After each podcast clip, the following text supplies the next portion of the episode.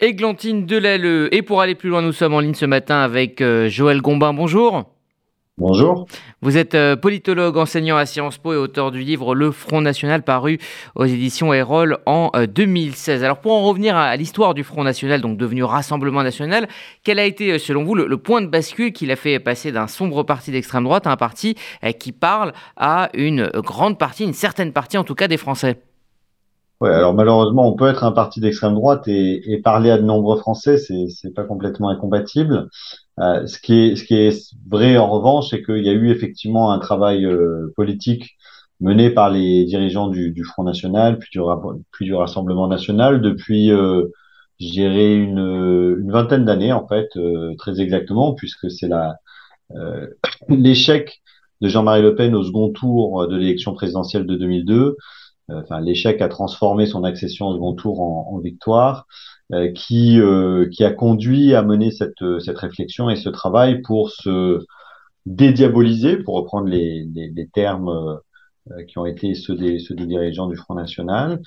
et c'est passé par le gommage d'un certain nombre de références, d'un certain nombre de, de, de, de, mots, de termes qui évoquaient trop euh, l'histoire de, de l'extrême droite française, en particulier de, de l'entre-deux-guerres. Euh, mais ça va évidemment de pair avec un renouvellement générationnel euh, au sein des, des, dirigeants et des militants du, du Front National, ainsi qu'au sein de, de l'électorat, euh, où euh, la génération des fondateurs, celle de, de Jean-Marie Le Pen, a laissé la place euh, à la génération de, leur, de, leurs enfants, grosso modo, qui n'ont évidemment pas, pas la même histoire pas, le, pas le même vécu. Alors, le parti euh, a changé de nom, les visages aussi, mais euh, qu'en est-il de l'idéologie euh, Est-ce qu'elle est maquillée ou est-ce qu'elle a un peu ou beaucoup évolué? Il y, a, il y a sans aucun doute des éléments de continuité, il y a aussi des éléments d'évolution. je fais partie de ceux qui pensent que lorsqu'on fait le compte, les éléments de continuité ont plutôt tendance à l'emporter.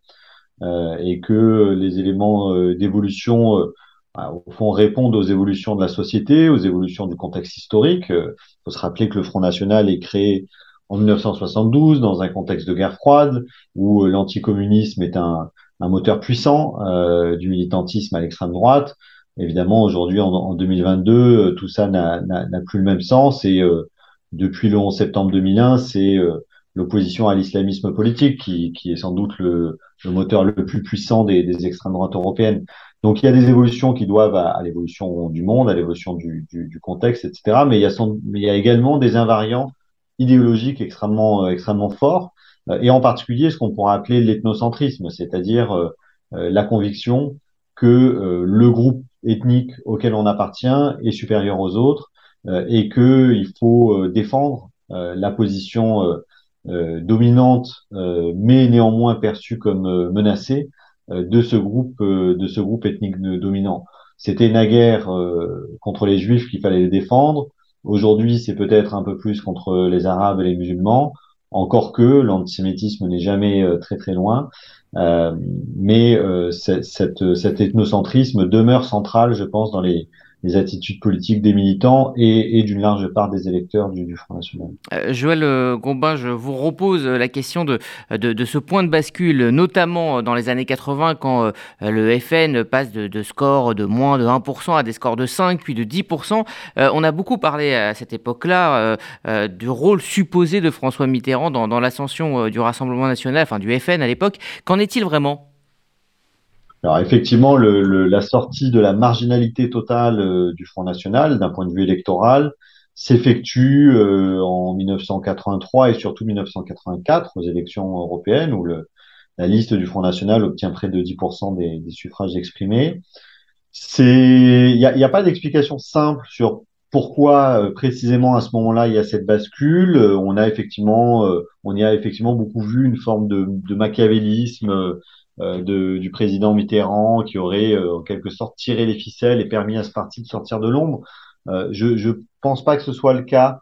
je pense que c'est une lecture beaucoup trop rétrospective et surtout qui donne beaucoup trop la, la, la, le beau rôle à François Mitterrand, comme s'il avait été capable de créer enfin d'être cette espèce de Deus ex machina qui pourrait créer ex nihilo des, des, des forces politiques. Je pense que fondamentalement, euh, c'est euh, une réaction à la situation politique nouvelle qui est née en 1981, euh, où pour la première fois sous la Ve République, la gauche parvient au pouvoir, parvient à la présidence de la République, et où la droite est divisée, affaiblie, décrédibilisée, et où donc une partie significative de l'électorat de droite va se reporter sur le Front National comme une forme de, protestation en fait à l'égard de la droite RPR et UDF à l'époque. Et dans le même temps, on a un mouvement d'affaissement de l'électorat euh, communiste et même de délitement de l'électorat communiste qui se poursuit. Euh, et dans la longue durée, cet affaiblissement de l'électorat communiste, en particulier au sein de au sein de la classe ouvrière, va laisser la place à l'émergence de nouvelles allégeances électorales dans certaines fractions de la classe ouvrière, euh, notamment chez les plus jeunes, et, au développement mais plutôt plus tardivement, plutôt dans, au milieu des années 90, euh, d'un vote euh, ouvrier en faveur de, de l'extrême droite. Merci euh, Joël Gombin. Je rappelle que vous êtes politologue enseignant à Sciences Po et auteur du livre Le Front National paru aux éditions Erol en 2016. Merci à vous. Je vous en prie. Vous écoutez RCJ Place maintenant à la chronique santé du professeur Marc-Olivier Timsit.